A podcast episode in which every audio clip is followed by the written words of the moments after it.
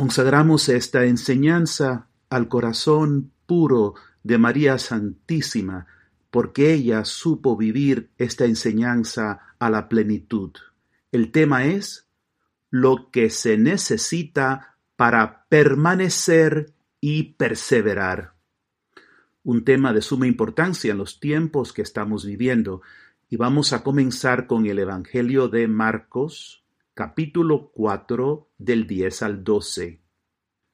Cuando se quedó a solas, Jesús, los que lo rodeaban y los doce le preguntaban el sentido de las parábolas. Él les dijo, A vosotros se os ha dado el misterio del reino de Dios, en cambio, a los de fuera todo se les presenta en parábolas, para que por más que miren, no vean, por más que oigan, no entiendan, no sea que se conviertan y sean perdonados. A primera instancia nos puede parecer que Jesucristo está excluyendo a toda esa gente, pero no es así. Resulta que él está citando a Isaías capítulo 6 versículo 9 del Antiguo Testamento, donde dice Isaías, por más que miren, no vean, etc. ¿Cuál es el contexto en Isaías? Dios está lamentándose y advirtiendo a Isaías que él está siendo enviado a un pueblo, Israel, de duro corazón. Por lo tanto, no va a escuchar. Pero de todas maneras, hay que proclamar. Este es el gran misterio, la dureza del corazón de nosotros los seres humanos ante el amor de Dios. Entonces, no es que Dios esté cerrando los ojos y los oídos de la gente. Jesucristo más bien nos está diciendo que nosotros mismos estamos bloqueando nuestros oídos, nuestros ojos para no recibir. ¿Y quién es el agente detrás de esto? es Satanás. Nos hemos apartado de Dios y hemos caído en la trampa, en la mentira que nos tiene saturados de manera que cuando Dios nos habla, no vemos y no escuchamos. De esto se trata. Y este pasaje que hemos escuchado está justo después que Jesucristo ha contado la parábola de el sembrador, donde la semilla cae en diversos tipos de tierra, comenzando por el camino, que está expuesto, que es duro, y los pájaros vienen y se le llevan toda la semilla. Después está otros tipos de semilla y por fin la semilla que cae en buena tierra. Y aún así, entre la buena tierra hay diferentes niveles de producción hasta el ciento por uno. Así que aún los que están más atentos, más cercanos a Jesús, siempre pueden dar más. Entonces, ¿qué es lo que está ocurriendo aquí? Pues bien, hay una multitud de personas escuchando la parábola. Vienen a Jesús porque ya Jesús se ha hecho famoso. Es un hombre que hace milagros. Hoy día, si un sacerdote tiene el don de sanación, si es muy elocuente, pues puede ser que vengan mucha gente. Pero ¿qué ocurre después de los milagros, después de la enseñanza que supo dar tan bien? ¿Se van a su casa satisfechos?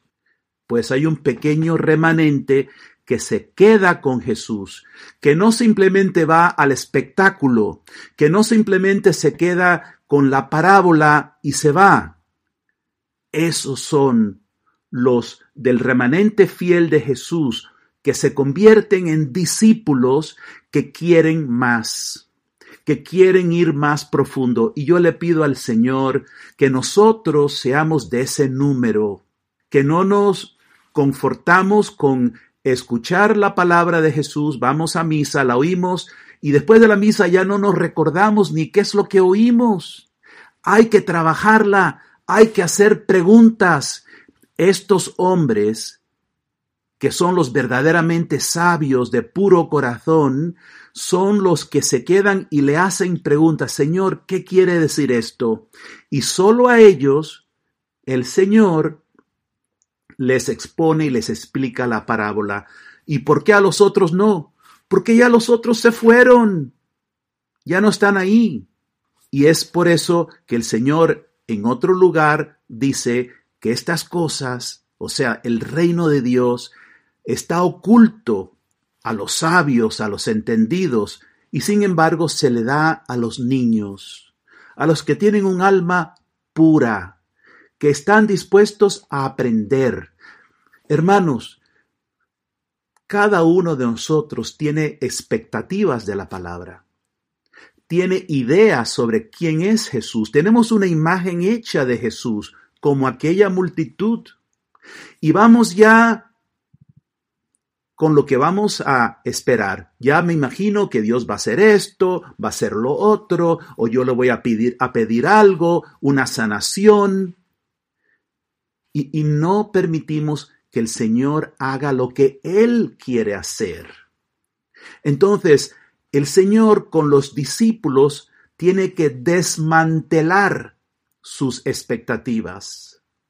Tiene que contradecir sus ideas del reino, para entonces poder ir poco a poco en un proceso de formación de los discípulos, mostrándoles lo que realmente es el reino de Dios. La gente en aquella época se imaginaban la venida del reino como un gran ejército o quizás como un gran terremoto que sacude y tira todo por tierra.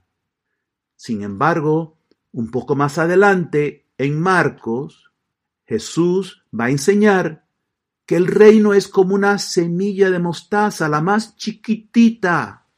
Y ahí tenemos que estar, que parece que no sirve de nada y sin embargo va a crecer. Entonces, entramos en un discipulado y vienen contrariedades, vienen dificultades y persecuciones. Nos dan ganas de salir corriendo, no entendemos nada. Llega un momento que Jesucristo les habla de la Eucaristía. Hay que comer y beber su sangre. Y ya muchos de esos mismos discípulos que estaban ya con él, llega el momento que ya hasta aquí llegué, ya no entiendo, ya no acepto. ¿Se dan cuenta? Entonces, el proceso de discipulado es un proceso de morir a mí mismo, de morir a lo que yo me imaginaba que iba a ser el Mesías, a lo que yo espero de Jesucristo. hermanos, esto es un reto. Y este es el reto de vivir en comunidad. Este es el reto que tenemos en amor crucificado y por eso en el camino no todos van a permanecer, porque no hay nada más retante que se te diga la verdad de ti mismo. Y eso es lo que Jesús va a hacer. Yo puedo imaginarme, oh, soy un sacerdote muy bueno, yo sí que soy puro de corazón, vamos a decir. Pero un día Jesús me dice, Padre Jordi, Tú crees que eres puro de corazón, mira, te quiero enseñar esto que hiciste, esto que pensaste. Y no me gusta que me diga eso Jesús, me molesta. Pero Jesús normalmente no me lo va a decir directamente, no se me va a aparecer. Me lo va a decir a través de un acompañamiento, a través de una situación concreta que viene a mi vida y me hace ver la verdad. Y tenemos que estar atentos a esto. Hermanos, el reino de Dios es un misterio. Eso no quiere decir que sea un enigma. No quiere decir que sea algo inalcanzable. Lo que sí quiere decir es que no es lo que imaginábamos, no es lo que esperábamos, ni siquiera es algo que podemos nosotros llegar a acceder con nuestro entendimiento natural. Se requiere revelación divina. Se requiere la palabra que irrumpa dentro de nosotros y nos lleve a algo nuevo. Algo nuevo que va a retarnos a cambiar nuestra forma de ser, de vivir, de pensar. Y por eso son poquitos, ¿verdad? Son poquitos. Entonces, el reino es un misterio. ¿Y cuál es el reino en sí mismo? Es Cristo mismo. Él es el reino. Entonces, conocer el reino significa conocer el corazón de Jesús. Para conocer el corazón de una persona, sea quien sea, hace falta que la persona se revele, porque si no, la estamos imaginando como nosotros creemos, pero solo la persona misma conoce y puede darnos a conocer su corazón. ¿Cuánto más el corazón de Jesús, que tiene el conocimiento de la vida trinitaria, que tiene profundidades divinas, y Él quiere darse a conocer, y dar a conocer ese corazón suyo es dar a conocer el reino. ¿Dónde está el reino de Dios? Donde está Jesús reinando, donde los discípulos escuchan, obedecen y están siendo transformados en el proceso de discipulado. El reino de Dios se establece de una forma oculta, no esperada, a través del sufrimiento, y tiene su culmen de revelación en la cruz, que no es lo que nadie esperaba. Muchas veces queremos que el Señor resuelva nuestros problemas humanos o creemos que en esta crisis que estamos hoy día del mundo con los viruses, con la economía, con la imposición de los gobiernos sobre nuestras libertades, Dios va a hacer algo y todo se va a resolver. Pero el Señor en vez nos está llevando a una profunda sacudida, a una profunda purificación. Nos está diciendo, vengan conmigo a Jerusalén. El que quiera seguirme tiene que negarse a sí mismo, tomar su cruz y seguirme. Y por eso, hermanos, serán pocos los que permanezcan. Y ese es el remanente. Para más información sobre el camino de unión con Dios, por favor visite el sitio de la comunidad Amor Crucificado, amorcrucificado.com. Que Dios les bendiga.